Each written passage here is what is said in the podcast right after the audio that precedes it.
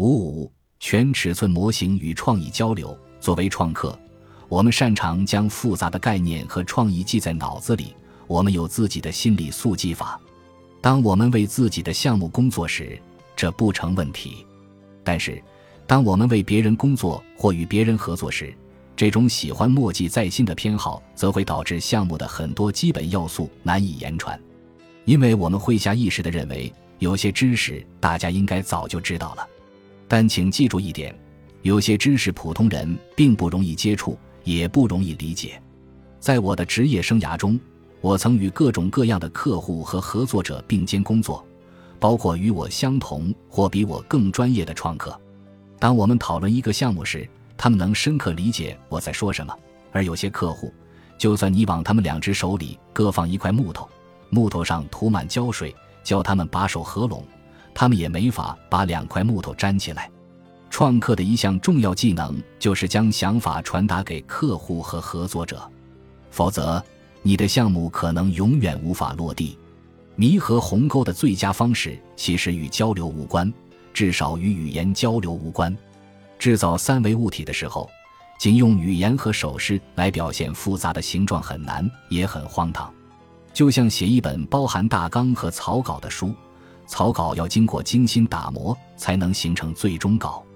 制造东西通常也包括几个部分：首先是弄清大体细节的初始阶段，然后才是打磨小细节的最终制造阶段。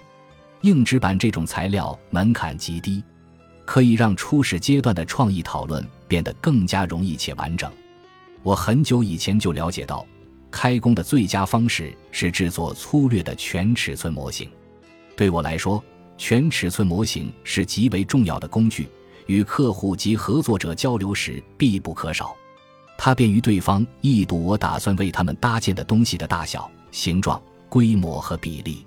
多年来，我主要从事模型制作相关工作，硬纸板无疑是制作全尺寸模型的首选材料。电影中的特效连续镜头尤其如此。在搭建和拍摄真正的模型之前，科幻和奇幻大片的导演会要求先制作全尺寸的大型微缩场景。我搭建过很多这样的全尺寸硬纸板模型，包括为电影《终结者三》制作的一个场景。影片中的一名角色要穿过一面玻璃幕墙，墙的另一侧是粒子加速器入口。在拍摄约1.8米宽、2.4米长的微缩场景之前，我和朋友冯戴维斯花了两天半时间。快速搭建了一个用于拍摄的等比例缩小模型。七周后，我们搭建出了用于实际拍摄的场景。那个美轮美奂的场景是我进入《流言终结者》前在工业光魔公司完成的最后一项工作。制作全尺寸硬纸板模型有双重目的：一是让电影摄制组大致了解他们要拍摄的东西，以及摄制过程中可能出现的各类问题，别扭的拍摄角度。有限的机位移动等等；二是给模型制作师一个快捷的方法，让他们去感受正在从事的工作，解决小问题，以免他们在制作过程中成为大问题。与自己团队中的众多成员沟通他们将要从事的工作，以及他将如何融入全局。